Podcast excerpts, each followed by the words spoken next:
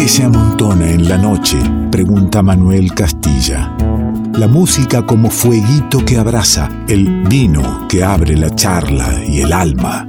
Nos encontramos con quien elegimos sea parte del revuelto. Ingredientes que se amontonan en revuelto.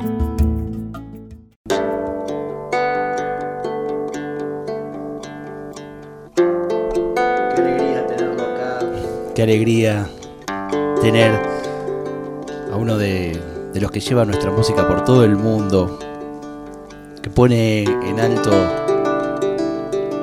gran parte de nuestra identidad en su mirada personal, que tamiza desde, desde el alma, desde su sensibilidad, desde sus muchos instrumentos, nuestra, nuestra música.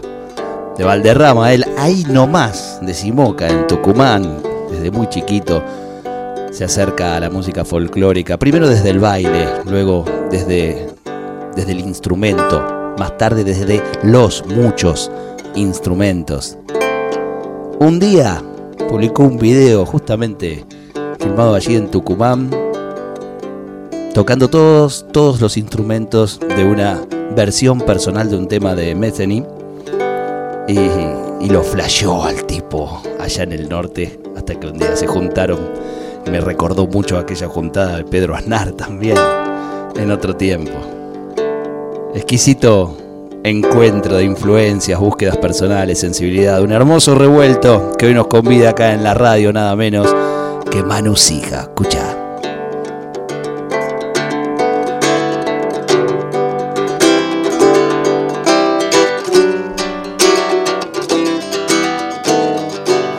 A ella que le gusta que todos la nombren con una guitarra y un bombo legüero. A ella que le gusta que le enciendan coplas, por eso te nombra mi canto, Montero.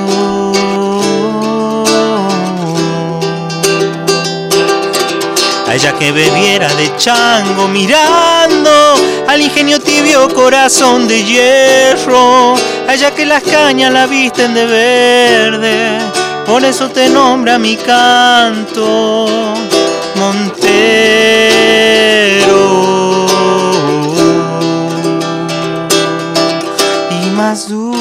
Que tus guarapos son las niñas que hay en tu pueblo. Sé que por tus venas de azúcar despierta toda la alegría, mi linda Monteros. Aray, aray, aray, ay. Toda la alegría, mi linda Montero.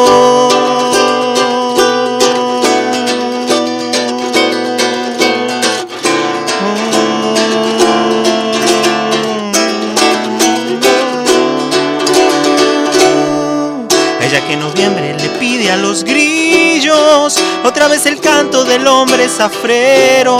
A ella que le gusta que le enciendan coplas.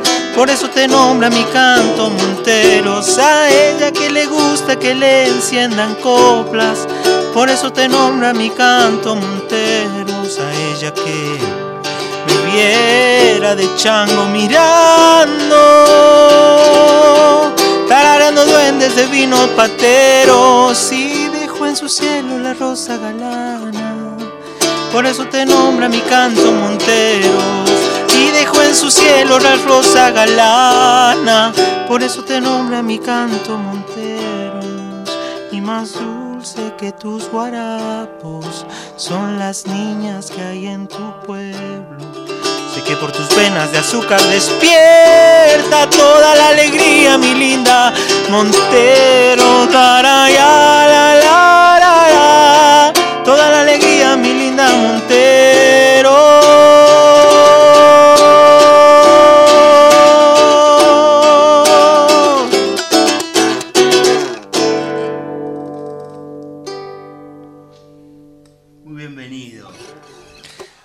Gracias, buenas noches. Qué gustazo. Hablábamos gusto volver recién, por acá. Exacto, hablábamos recién antes de, de salir al aire, eh, de, que era la primera vez que nos encontramos acá en el estudio de la folclórica, pero no la primera vez en el revuelto. Así es, así ¿eh? es. Por suerte te- has- nos has visitado cada vez que, que tuviste un disco. Y bueno, tenés un disco relativamente este, nuevo y viene con el disco físico y estoy feliz porque abrí un disco, un CD, pero abrí un vinilo también. También, sí. Y el Chango Solo, de Manu Hija, que, eh, que lo tengo en CD. ¿Y lo editaste hace poco en, en vinilo? Eh, no, en vinilo lo, lo edité en el 2018, pero estuvo guardado mucho tiempo porque... porque se vino la pandemia. Exactamente, Claro. sí, sí, sí. Claro. Aparte coincidió hacer el vinilo con la salida de este, de creación, entonces medio que quedó ahí medio guardado el vinilo y después vino la pandemia. Y que plantean dos momentos, ¿no? Dos momentos. El chango solo, lo tenés ahí a, Claro, a Manu sí, a sí. cargo de todo lo que, lo que sucede ahí, eh, mientras que en creación volvés al, al formato de- del grupo, al encuentro. Sí, bueno, era la idea que tenía hasta ese momento de ir intercalando. eh, porque, bueno, mi primer, primer, primer disco, eh, que se llama Egolimpos, lo grabé solo. Después viene Trío en Vivo, que es con, con el que Con nos Guido conocimos, con Guido claro. y con Juanjo Bravo. Y después viene este Chango Solo, que es del 2017. Y este es, de fi- es grabado en fines de 2018 en Nueva York, el Creación. eh, y salió en el 2019. Pero casi Eh. que con pandemia de por medio es un disco nuevo. Y Es sí, disco sí, que- sí. que- que y después ahí. hay un montón, hay varios singles Empezaste que han con, con- salido. con el single. Eh, pero sí, estoy en plan de hacer lo que sería el disco que sigue, según mi cabeza, que, que sería como una especie de Chango Solo 2. No se va a llamar así, pero, pero va a ser va a ser en, en- en ese formato en el que Es, yo es estoy. la vuelta a, a vos al frente de, de todo. Y es como volví a tocar, porque también eh, en pandemia yo estuve tocando absolutamente solo en mi casa. Hice un montón de, co- de- de conciertos desde mi casa y cosas. Incluso hice un Sofar Sound, eh, que es como un concierto así como para todo el mundo desde mi casa. Eh, y, o sea, no me quedó otra que volver a tocar así. Yo estaba full eh, presentando este disco cuando, cuando comenzó Cuando la se paró pandemia. todo. Así que ahí volví y rearmé todo un nuevo set y rearmé un montón de canciones. Así que eh, después tuve otros eventos familiares eh, que yo estuve casi un año después, de la, después del 2020. O sea, el 2021 estuvo casi sin tocar eh, por cuestiones familiares ahí de duelo y eso. Y volví recién el 2 de junio, que fue cuando hablamos nosotros, que volví a tocar en vivo. El 2 de junio de este año. El 2 de junio fue, mirá, Sí. mirá que, que presente tenés el momento en que no sé cómo no- nos cruzamos en WhatsApp. Claro, yo te escribí porque eh, estoy, eh, también la pandemia hizo que, por lo menos en mi caso, hizo que varias, varias cuestiones que se hacían con, como con otras personas, eh, qué sé yo, managers, prensas, etcétera, etcétera. Empezar a asumir la, la autoproducción. Sí, entonces me empecé a fijar y bueno, empecé a mandar mensaje y entre eso estabas vos, así que bueno. Eh, que fue el- mi vuelta fue en el Café Berlín. Claro. El 2 de junio. claro, Por eso me acuerdo tanto la Sí, fecha. Sí, sí, sí. Y de ahí ¿Cómo fue no esa paré. vuelta? ¿Cómo fue ese volver al escenario? Muy- No solo después de una pandemia, sino después de un duelo familiar. Claro, falleció mi viejo, que era alguien muy importante. Fue el que te puso la guitarra. Exactamente, ahí sí, en- sí. en- en- O sea, fue muy manos. importante como padre, pero fue muy importante para mi música, para, para mí ser como músico. Eh, un apoyo incondicional de toda la vida. Entonces fue muy emocionante volver. Eh, incluso canté unas canciones que yo le compuse para él, así que fue ahí entre medio, medio llorisqueado por momentos. Muy emocionante, tuve el apoyo de un montón de gente que me fue a ver y de Teresa, eh, Teresa Parodi, gran amiga, que fue a acompañarme. Y muy loco porque a los a la semana siguiente lo, eh, lo toqué en un teatro grandísimo de Tucumán, en el Teatro San Martín, Sí, claro. el mismo concierto. Entonces la emoción no paró y de ahí no paré de tocar, o sea, estoy tocando, estuve tocando un montón en junio y en julio me fui a Europa, un mes y medio de gira con este mismo concierto que es Chango Solo. Y volví y también volví, me fui a La Rioja, Catamarca, eh, Salta, Jujuy, Tilcara y sigo, sigo.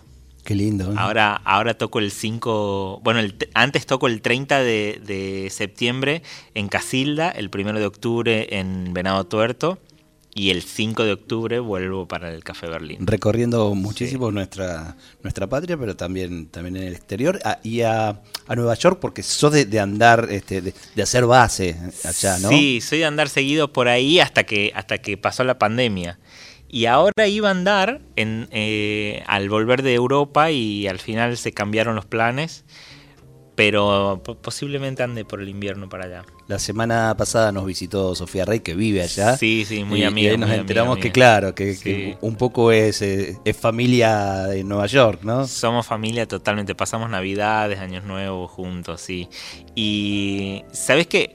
Eh, volviendo a lo de la pandemia y lo que pasó y todo ese proceso que pasó, yo salí de eso, aunque, bueno, son raras las, la salida, no se sabe si saliste del todo, qué sé yo pero salí pensando en que, que quería salir a tocar a donde sea, en, las condiciones que sea. O sea, eh, también es que por eso que dejé de pensar en, esta cuestión de managers y de productores y cosas así, sino más pensando en una cuestión de gestores culturales y de gente que tenga ganas de llevar música que a veces no es redituable eh, en, sentidos comerciales o económicos, qué sé yo.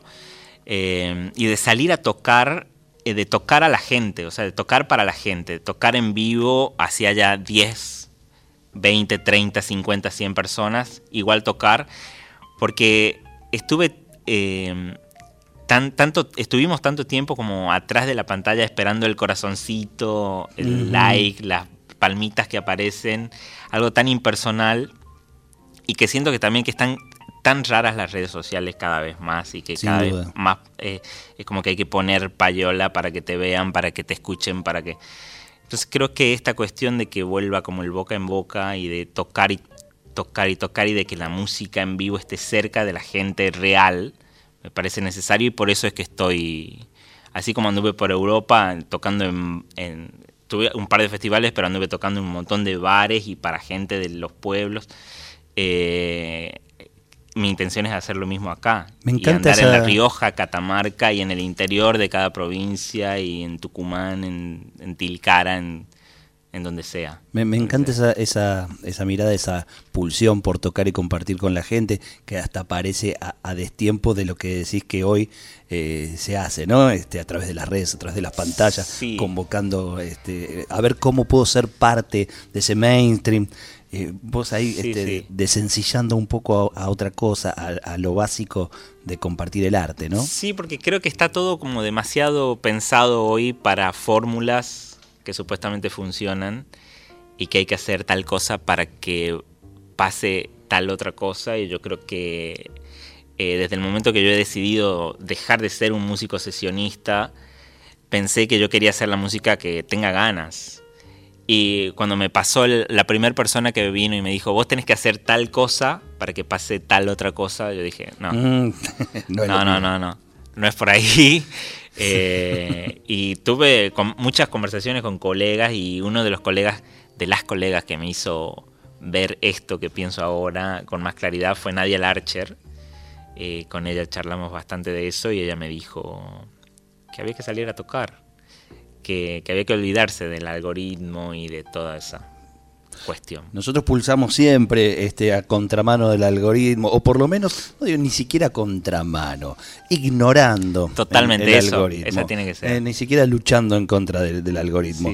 Eh, parte de lo que tiene ganas de ser, parte de, lo que transmite está en este disco que me ha traído Creación de Manos Hija, que, quiero convidar algo con, los oyentes, un, un temita. Elegí la parecida bueno. ¿Te parece? Este, de, este lindo disco que está grabado todo en Nueva York. Todo en Nueva es York. Nuestra música, pero allá, con músicos también de, allá. Bueno, con un tucumano, igual que yo, que vi, pero yo creo que ya vivió la mitad de su vida allá, que es el baterista Franco Pina, que incluso en esta canción toca un instrumento que él se inventó, que se llama arpa, arpa legüera. Arpa legüera. Eh, y con una contrabajista de Malasia que vive allá, que es la contrabajista que toca con Pat y que va a venir a tocar ahora en los conciertos Nada de Pat. Después nos vas a contar, después de escuchar el tema, cómo eh, el, convidarle músicas muy nuestras eh, se da con, otras culturas, cómo, las recibís vos y cómo se hallan en, estas músicas eh, artistas que por ahí eso es su primera aproximación a, a, esa música. Pero vamos a escuchar la parecida, si te parece. Estamos acá con, con Manus Hija, compartiendo el vinito, la charla y por supuesto la música que iba viniendo. La parecida del disco Creación de Manus Hija. Quédate en el revuelto.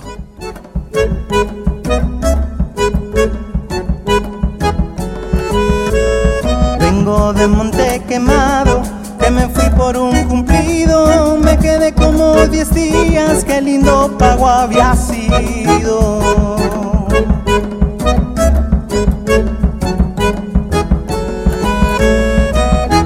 con una prenda pensando que me quería, pero tuve un desengaño porque la ingrata mentía.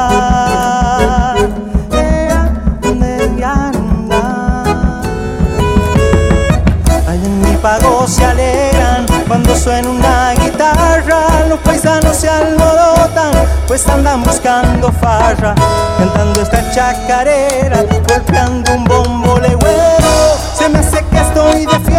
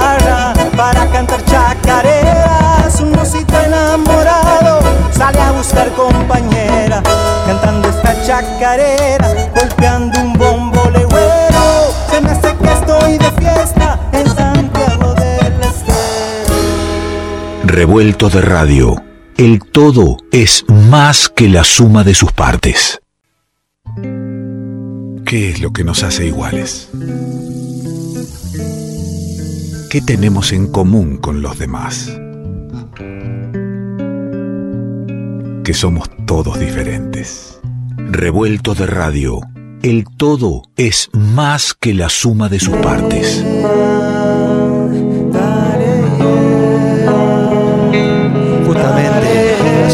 Manus Hijo con, con, nosotros, va sonando el disco con el cual nos conocimos, el trío en vivo, disco de 2015 que tiene esta hermosísima versión de Luna Tucumana. Tal vez eh, hablábamos de tu viejo poniéndote la guitarra, hablamos de este tema, iniciándote en la guitarra. Escucha, escucha.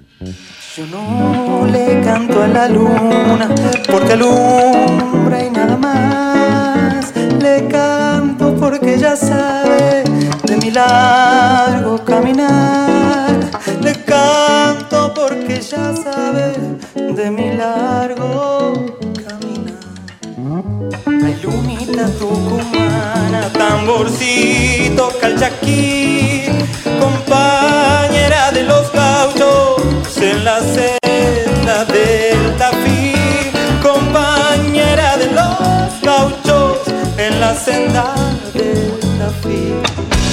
Sabes, Manu, que a mí me encanta estas miradas sobre nuestra música, estas, entre comillas, faltas de respeto, estas cosas que enojarían a Atahualpa. Sí. Enojó a un par, yo te conté saber, ¿no? Enojó a un par de gentes siempre, siempre. Está bueno que se enojen. Está lindo, ¿no? Sí, significa que que el cometi eh, que se logró el cometido. Se enojen, no sé, los cuadrados, los ortodoxos, la gente que tiene una mirada conservadora de, la música y de, y de todo. Que es tener una mirada conservadora de la vida a veces, ¿no? Claro, entonces que se enojen, sí, sí. Está buenísimo que se enojen. El otro día saqué un single de un tema que es mexicano, que se hizo muy popular en, el folclore de acá eh, por un grupo que se, llama, se llamaba Los Tres del Río. Ajá. Eh, que se llama El Pastor. Es una canción eh, ultra, ultra famosa en México y también pasó ahí en... Generalmente pasa en Facebook, viste que es medio Facebook o Twitter y pasó también que se quejaban mucho de mi versión. Pero bueno, está bueno que pase eso. Además que, eh, digamos, eh, eh, quienes te conocemos, escuchamos, haces desde, desde tu mirada, desde, tu sentir, haces pasar el tema y das tu, versión. No es que buscas para nada, a ver, a ver cómo te enojo. No, no, no, para nada. Me sale así. Claro. Me sale así después de, de o sea, hay, adentro de cada versión está toda la música que yo escuché en mi vida y, y que me gusta. Y ahí viene esto que yo te contaba de yo, yo dejé de ser sesionista, dejé de ser un empleado de otros artistas para hacer lo que yo tenga ganas. Entonces un día estoy en mi casa tocando cualquier cosa y de repente toqué algo que me disparó eh, eh, me disparó. Generalmente pobre Atahualpa porque todas sus canciones son muy versionables. Entonces o me disparó algún a alguna canción o algún clásico que yo lo tengo clavadísimo en la cabeza porque aprendí a tocar. Aprendí a hacer música tocando La Luna Tucumana, eh, cualquier samba de Atahualpa o cualquier chacarera de los Carabajal o de, quien sea. Entonces me dispara para ese lado y bueno, y, sale así, me, sale como natural. Y, todo lo que, lo que compones tiene un poco de eso primero que, aprendiste, ¿no? Te habita. por más de que vayas por otros lados. Tiene un poco de eso y de muchas otras cosas más por las cuales estoy atravesado. Por el pop, muchísimo. yo siento que mis melodías tienen mucho de pop. Eh, el jazz, la fusión, todo eso que está atravesado es imposible. Incluso yo trato de no, de no pensar, porque vos pensás y, ya te vas para un lado. Claro. Te pones como geeky, como mm, snob con la música y, y, yo creo que sale de lo, de lo natural y de lo que, de lo que a mí me sale como en, forma más, eso, sin pensar, más improvisada. Por eso en los shows hay muchas partes que, no están ni siquiera armadas, que están improvisadas. Eh, a Monteros, como la canté recién, no, la canté nunca, la improvisé recién. Mirá, ese juego con la música me, me, genera como una adrenalina linda de, irme para cualquier lado. Lo, efímero, ¿no? De, de, la música eh, hecha de esta manera, porque nunca será igual de ninguna manera. Claro, y, y, genera que los shows tampoco sean... Claro sean iguales nunca. Por más que a veces toco las mismas canciones y de que ya hay pautas que yo tengo, sobre todo con la lupera, que es el aparato que uso para, para poder tocar varios instrumentos y me voy grabando a mí mismo. Em, eh, eh, ¿Vos usás la lupera como un instrumento en el momento? ¿Vas armando el tema? o, traes las grabaciones? Yo no tengo nada, absolutamente nada grabado. Porque es la, manera que más me gusta una lupera en un escenario, ¿no? No, no tengo nada pregrabado. Sí lo que tengo es pensado y un poco coreografiado algunas canciones en cuanto a de que aprieto un botón en cierto momento o grabo cierta cantidad de compases de un arreglo, em, porque también la lupera tiene muchos límites eh, en cuanto a lo musical, entonces yo me, sí me las tuve que ingeniar muchísimo para armar Chango Solo, por ejemplo, me las tuve que ingeniar mucho porque lo tuve que hacer dentro de los límites que me dejaba la lupera. ¿Qué, límites la reconoces a la, lupera? Eh, y eh, no se puede hacer canciones que tengan una armonía muy extensa, por ejemplo. Porque como todo es repetición, y hay un cierto límite en cuanto vos podés, en, qué cantidad de compases vos podés, vos podés repetir y todo eso. Y, también la cantidad de canales que tenés para grabar y que puedes sacar, poner. Eh, y que sobre todo cuando hice Chango solo eh, tenía una lupera mucho más limitada de la que tengo ahora, que es una que apareció en la pandemia. Entonces yo estuve en la pandemia encerrado aprendiendo a usar esta lupera nueva que uso ahora. Entonces eh, las versiones y los temas que estoy componiendo ahora para este nuevo disco que pronto terminaré de grabar son muy diferentes a como yo hice. Es como una evolución a, lo que hice en Chango Solo. Por ejemplo, esto es un poquito técnico, pero seguro la gente va a entender. Eh, por ejemplo, hay una canción que es la que abre Chango Solo, que se llama Un Nuevo Sol, que eh, yo lupeo toda la primera parte de la canción. O sea, yo la grabo toda la primera parte de la canción. Nunca grabo mi voz principal, sino grabo la guitarra, estoy tocando el bajo con el pie y cantando lo que sería la letra de, la primera parte. O sea, canto la estrofa. Donde la luz fue testigo de Dios. Canto toda la estrofa, canto el estribillo cuando termina esa parte, aprieto el botón que hace que la lupera empiece a reproducir lo que yo canté. Y en ese momento canto la letra de la segunda parte mientras estoy tocando la batería. Entonces yo me la tuve que ingeniar y grabar como una parte larguísima, un loop larguísimo de 16 compases. Y después, para que parezca que la segunda parte es diferente, yo toco la batería encima. Y después, la tercera vez que se reproduce ese loop, hago el solo de violín. Y la cuarta vez saco la batería, que la, lupera me lo permite, saco la batería y toco un bombo legüero encima. O sea, es, todo como pensar. Y, todo eso está pasando en ese momento. Nada vino adentro de la lupera. Nada vino adentro, todo pasa en ese momento. Y si me equivoco en algo, bueno, es una Está ahí, claro. O se graba así cruzado. Y por eso los videos de Chango Solo están hechos en plano secuencia. Porque yo estoy realmente grabando el disco en ese momento. Maravilloso. ¿Cuánto, eh, ¿Cuánto disfrutás? ¿Cuánto estrés hay también ahí? Y yo creo que eh, disfruto mucho, pero eh, depende del momento, yo creo que es 50 y 50. Pero no es estrés, porque estrés es como malo, me parece. No sé si hay un estrés bueno. Vértigo. Es como euforia, un vértigo. Un, vértigo que te gusta. Y también hay, una, hay una cosa de de atención, de, estar alerta. Estar alerta que, eh, no es que me genere un estrés. Por ahí el estrés lo, lo tengo sí antes. Porque son muchas cosas a las que tengo que estar atento y también tengo que tratar de transmitir lo que estoy cantando, las letras que estoy cantando, y que es como el último, el último, es lo último, la, la, letra y, el canto es como lo último en toda la cadena. O sea, yo tengo que estar como muy atento a los botones que tengo que apretar y lo que tengo que tocar y, y, el canto, eh, es como que tengo que estar muy consciente de que estoy cantando una letra que por ahí habla de algo muy profundo y mientras estoy porque tengo un micrófono tipo el micrófono tipo Madonna, tipo Chayanne. Entonces yo mientras estoy cantando estoy dándome vuelta para todos lados, apretando un botón, bajando un volumen, subiendo onda Lito Vitale, como manejando todo, pero tratando de transmitir con la voz. Entonces yo creo que el, como el desafío es transmitir y no transmitir, no, no, hacer que la gente se ponga nerviosa, ¿qué pasa?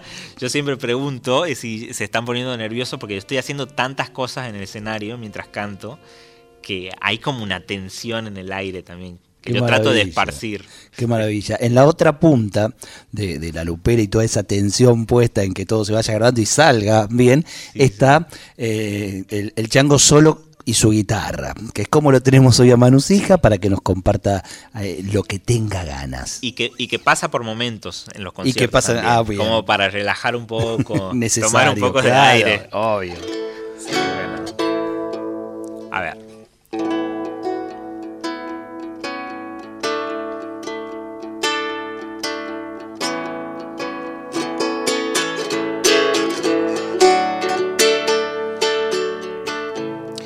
Ay, cómo se me acomoda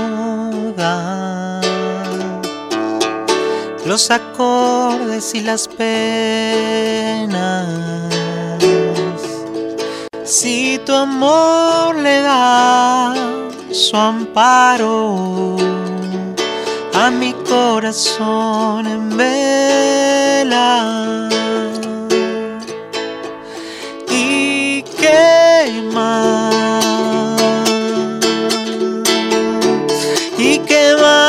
Más? quisiera que la música en el alma y tu amor en las trincheras.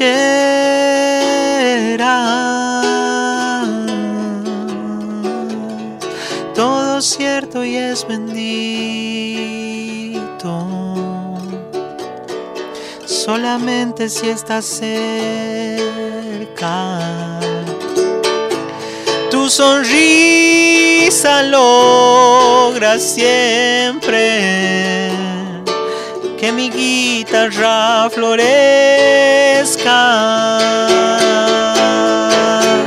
¿Y qué más? ¿Y qué más, qué más quisiera que la música en el alma y tu amor? En las trincheras.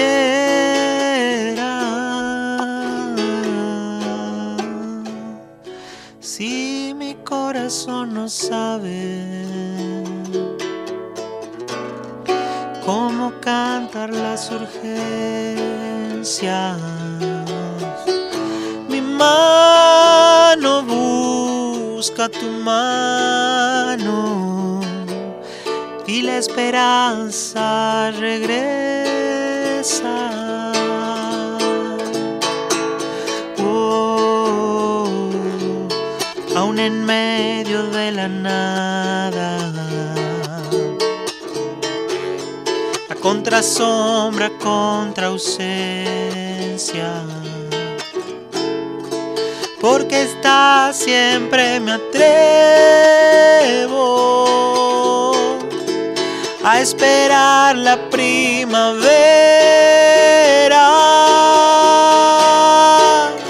¿Y qué más? ¿Y qué más, qué más quisiera que la música en el alma y tu amor en las trincheras?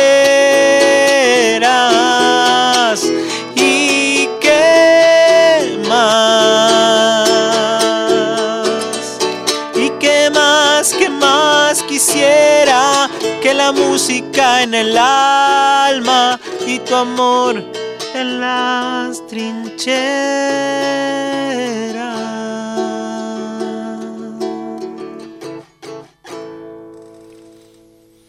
Manusija, que nos contaba hace un ratito que la decisión de dejar de ser músico sesionista, de acompañar.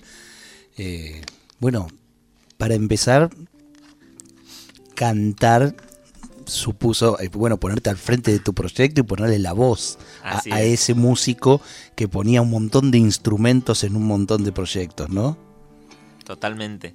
Eh, bueno, fue el paso más difícil, creo, el poner la voz. Incluso hoy después de, a ver, bueno, como ocho años, nueve, de que empecé a cantar, porque antes me daba vergüenza. Siento todavía en, mis primeras grabaciones la voz temblorosa y esas cosas. Es que ha sido todo un proceso pasar como al frente, ¿no? Y cantar y, también transmitir lo que yo voy sintiendo mientras voy cantando. Que viene enseguida con otro compromiso, que es eh, qué letras cantar. Esas letras que, que, te marcan, que son tu historia, que describen tu lugar, y también tus cosas, ¿no? Y empieza a venir entonces la necesidad o, de la pluma propia o de la pluma compartida con alguien. Claro, sí. Sí, y siempre, igual siempre de, chico, eh, siempre he estado intentando componer, componiendo y haciendo canciones, pero nunca me animaba a mostrarlas. Incluso ahora siempre, siempre me debato entre, siempre entre una versión o una canción mía todavía tengo la inseguridad de que mis poesías no son tal, sino que son letras como banales o siento que no son muy poéticas a comparación. yo también pongo a compararme con, claro, con Sí, sí.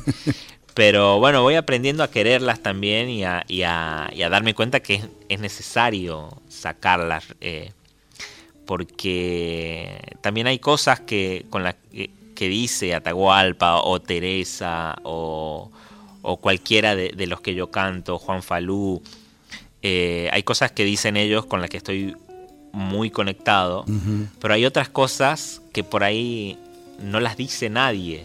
Y no, claro, que son solo tuyas. Son, exacto, son muy, muy personales, muy mías y bueno, estoy, estoy ahí animándome de poco. También tenía mucho la cuestión esta de, de yo hacía, yo, generalmente a mí me salen las canciones enteras, pero después la letra, la música me gusta y la letra no. Entonces, por ejemplo, acá en Creación hay canciones mías, pero con letras de, Dardo Solórzano, que es un amigo con el Por eso te, hablaba de que por ahí viene la pluma amiga, ¿no? Claro, claro. Que yo le digo, mira, esta se trataba de esto, fíjate. Fíjate cómo. Claro, no le das una melodía, vos le das una canción ya. Yo le doy una canción. Pero cambiame la letra. Exacto, sí, sí. Y él pone unas letras increíbles pero que también eh, me ha pasado, de, eh, tenemos muchas canciones juntos y me pasa de que, de que la letra está buenísima, pero finalmente sigue sin decir lo que, lo que, lo que yo tenía Exactamente lo que necesitabas. Así que bueno, voy, a, eh, voy ahí haciendo ese, amigándome con mis letras de a poco, pidiendo ayuda. La búsqueda. Pidiendo ayuda, bueno, a Teresa, Teresa es de gran ayuda. Eh, yo a ella le pregunto, ella me corrige los acentos, me corrige las palabras, mira, esta palabra suena mejor, sin cambiarme todo lo que estoy diciendo, ¿no? Igual Ana Prada también, eh, Marta Gómez. Bueno, tenés linda gente acompañando el camino, ¿no? Creo, eso eh, creo que es una de las cosas más lindas, toda la gente de la que termino haciéndome amigo, ¿no? Y amigos de verdad que yo admiro desde muy chico, entonces es, como como una Matrix loca. Manu, antes de que se termine el programa, quiero escuchar un tema más. Eh, das vuelta así la, cabeza un rato y mirás al, pibe allá en Simoca, este, con todo este camino recorrido y con toda esa búsqueda de camino para adelante. ¿Y, qué le decís? ¿Estás por donde creía el pibe que iba a andar? Ese, ese Manusija este, de, pibito, ansioso por, conocer muchos instrumentos, no, no aguantando los tiempos de algunos profesores, queriendo ir más rápido que el mundo.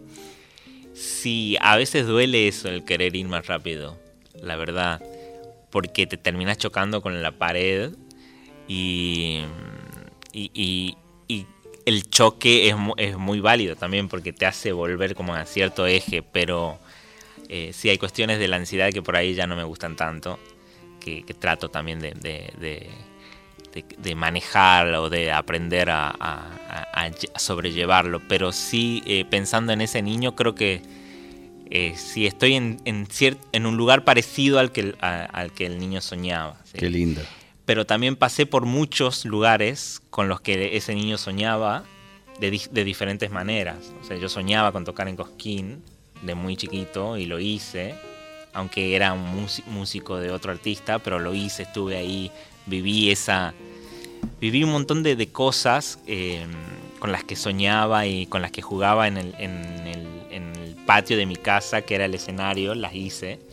Eh, con una libertad que por ahí le envidio al niño, digamos. Me gustaría volver a tener esa libertad, eh, que tal vez, de, o sea, ya tengo 33 años, la, creo que la he ido recuperando, pero he visto que uno se va haciendo grande y se va y es como, o sea, de, niño sos muy libre y sí siento que mm, cuando me fui haciendo adolescente fui perdiendo esa libertad tan hermosa que tenía.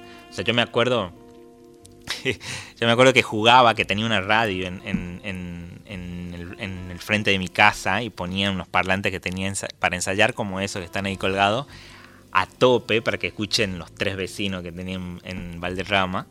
Y, y, del, otro lado mi tía era como la oyente, entonces me gritaba que... Qué lindo. O si no, cuando estaba esperando el colectivo para ir a la escuela, yo bailaba y hacía coreografía. Eso lo fui perdiendo. Por ejemplo, hoy ni me animo a bailar en público.